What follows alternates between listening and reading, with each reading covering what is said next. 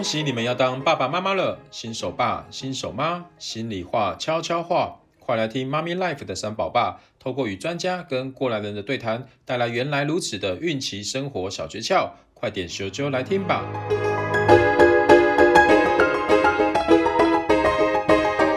好，大家好，我是妈咪盖 Gary，我也是个三宝爸，今天很开心，继续邀请到我们的林立成 Sophia 营养师来帮我们分享，这个今天的主题是。冬季的营养推荐，哦，大家都知道冬天到了，冬天到了之后，其实是很多的，呃，大家都开始准备要冬令进补了嘛。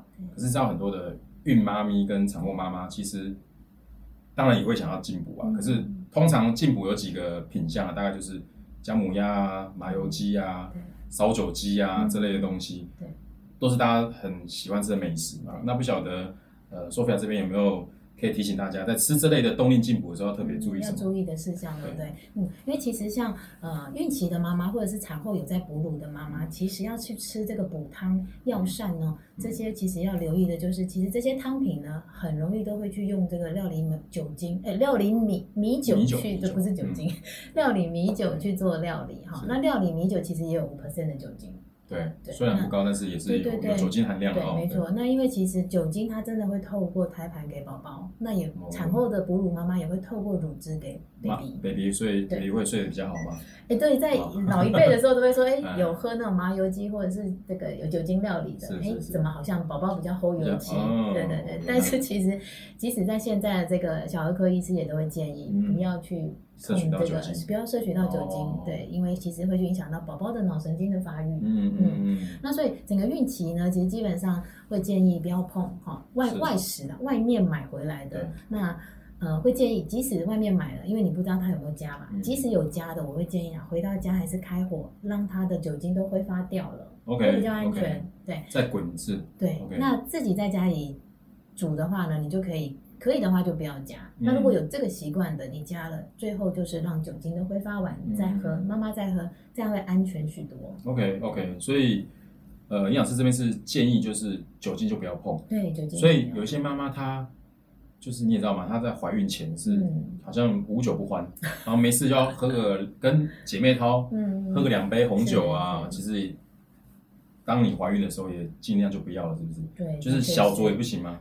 这真的是尽量不要，就忍住。对，烟跟酒我们真的是建议不要。那咖啡因还可以稍微开放一下。哦，所以咖啡是可以喝的。咖啡是可以的，一天妈妈呢，孕孕期的妈妈可以三百毫克的咖啡因是可以容许的。嗯，所以咖啡是比较建议这个美式咖啡还是拿铁咖啡？我会建议还是拿铁啦，因为它还是会加鲜奶嘛，加乳品。那乳品其实里面的钙是非常丰富的，尤其是你孕期产后期都需要补钙嘛。OK OK，所以。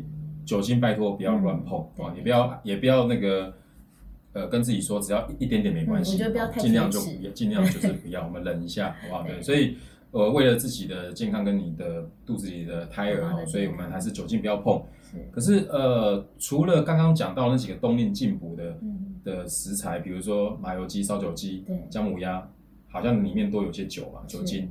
那很多妈妈也很喜欢吃锅物哦，对，尤其在冬天的时候，不管是麻辣锅、对，酸菜白肉锅，各式的锅，而且现在的锅又还有很多在卖那种所谓的汤底哦，对，就是那种即食的汤底，可能加下去就可以，然后再加料就可以。什么各大量贩店都有卖那种汤底，听说现在也是卖的非常好哦。对，那这部分的食用这些。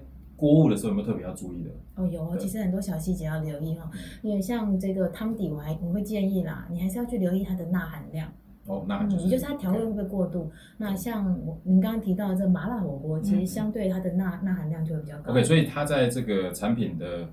呃，营养标示上面会有钠含量，那你觉得超过多少就比较要特别注意？好，基本上钠含量我们一整天是不要超过六公克的盐巴，也就是两千四百毫克的。四百毫克。对，那基本上呢，我们就是钠含量越低越好，所以你可以去那边晃一下，哪一个汤底的这个钠的数字是最低的，哦，最最低的就选它。对，OK OK，因为你还有其他餐嘛，其他餐你要全部加总起来，你才知道你一整天有没有超过两千四。那听说有时候吃火锅，你只要尽量不要不要喝汤，嗯，就基本上就不会太这个太有罪恶感。啊，所以不喝汤会不会确实就是比较不会有什么影响？呃，主要就是因为火锅呢，比较担心的就是你一开始喝汤还没有加料的时候喝汤是很安全的。哦，刚开始，但是它没味道啊。对，有有。喝。但你会发现呢，它久煮之后呢，比如说有些海鲜，它有一些呃，或者是加一些加工的制品，火锅料进去，那整锅的这个汤底非常浓郁哦，非常就是人家所谓的越好喝越不健康。可是它里面的这一个呃钠钾磷就会爆表了。听说有痛风的人也不要乱喝，是没错，痛风锅就这个道理，就是痛风锅容易让你尿酸值会爆表，一喝就开始那个这里不能走，那里痛这样子，对对对，所以哇，所以其实，但你只要留意小细节，其实火锅是相对于你的蔬菜量可以增加，而且可以吃到一些好的蛋白质的一个方式，嗯嗯，你就可以选择鱼片啊，哈，鸡胸肉。然后牛肉其实很适合妈妈在产后三，铁质吗？呃，铁质，对，就是孕期的那三个月，七八九，这个是很好补铁的时机。是，对。那如果说五花肉就不，五花肉因为油脂比较高，对，OK，所以瘦肉比较 OK。对，瘦肉是。那现在坊间都有在卖一些什么牛肉精啊，这种适合吗？适合在孕期做补充吗？哦，就是牛肉精或者是什么滴鸡精啊这种。滴鸡精其实基本上你仔细看它的那个蛋白质含量，差不多就是将近一个。呃，七呃五到七公克了，差不多就是快接近一颗鸡蛋的蛋白质。哦，但是成本又贵很多。贵很多，对，一包少则一一两百块。对对对。所以如果其实我觉得。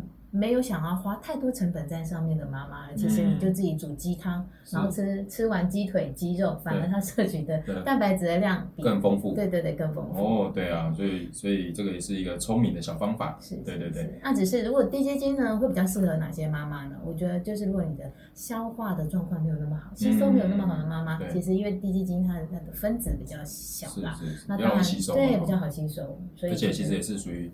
懒人非常方便的一个一个一个，反正就是加了就可以吃的。对，没错。OK OK，所以呃，我觉得就是刚刚营养师分享了，就是其实透过一些小方法、小提醒，其实就可以让自己想要吃美食，就不会过度的去造成自己身体的负担。对对啊，那因为冬天其实很多的呃妈妈都会反映到他们身体会特别的干痒。对，没错。而且是普遍普遍蛮多这样的问题。那有没有可能在生活上可以特别注意一下，或者饮食上面可以调整，让他这方面这这方面的问题可以比较获得改善。嗯嗯，因为其实我们皮肤的，也就是上皮组织呢，要健康的话，其实主要就是维生素 E，还有必需脂肪酸，然后跟维生素 A 的食物要摄取足够。嗯，那维生素 E 跟必需脂肪酸其实就来自于好油。哇好油，对，好油，像呃摩洛哥油呢，其实我觉得大家对于它的认认识只在于按摩油，嗯，比如说有些妈妈可能有妊娠，而不是这个呃需要那个叫什么啊？妊娠纹，妊娠油，妊娠纹，妊娠纹，对对对，那其实就可以运用这个好的油脂，它去做按摩。是，但是老实讲，妊娠纹还是跟体质比较大的关系。嗯嗯嗯嗯，哦，所以然后再来就是不要让体重胖得太快。OK OK，嗯。就是胖太快的话，就会它的那个撑的会比较，所以更快，皮肤会更更容易更痒。那撑开的时候涂一些什么什么好的油脂也可以，好的油脂，嗯，或者是乳液也可以。哦，对，就是有一些保湿的。对，那在吃的部分，我们刚刚讲到好油，其实很多好油是可以外服又内用的。嗯，所以像呃冷压的这种摩洛哥油是可以。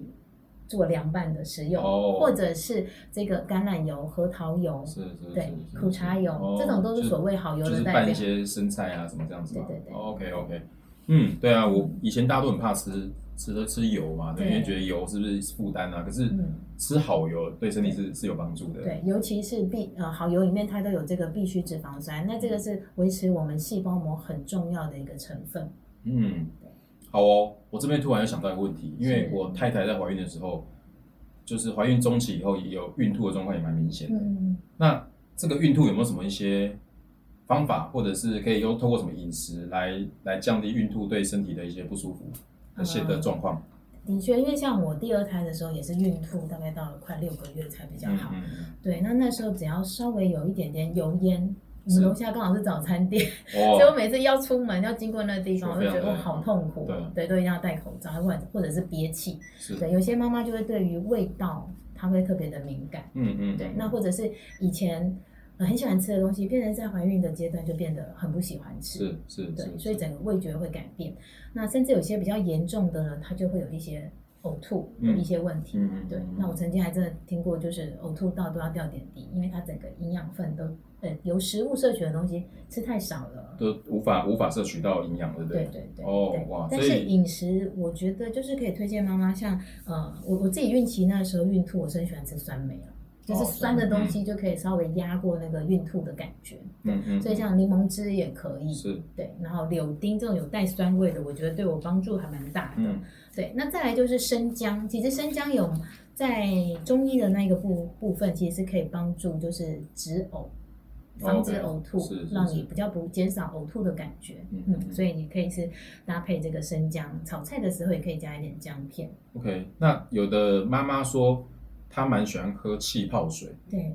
可是气泡水对于他这个孕吐会有什么样的帮助吗？嗯，有些妈妈的确有效，嗯、但是呢，呃，有些妈妈她如果本身就有胃胀气的，她如果在喝这个气泡水的时候，嗯、其实反而会更容易让胃胀气的症状会更明显，然后甚至就更容易呕吐了。哦、嗯，所以就是要看妈妈自己本身的肠胃功能是怎么样。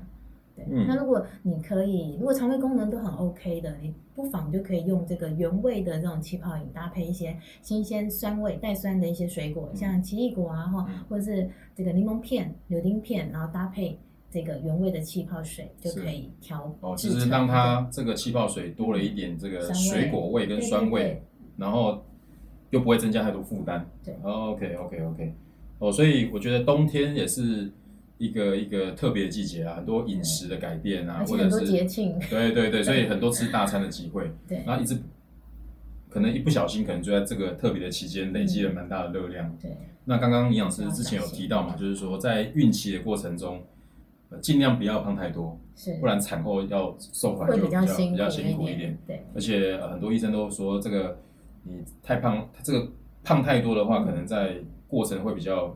辛苦就是那个，对，你的你的产程会比较辛苦一点嘛。然后我自己的太太其实在，呃，算是控制的还算 OK，呃，尤其她在双胞胎的时候也都，她一直到呃预产期前大概两周才停止工作，也蛮厉害的。因为一般来讲，双胞胎她很早，她大概就要先可能要安胎啊，或者是可能就要停止工作，所以说也还蛮感恩的，对对对。所以也 因为我太太本身对于这个身材蛮照顾的，对不对？所以。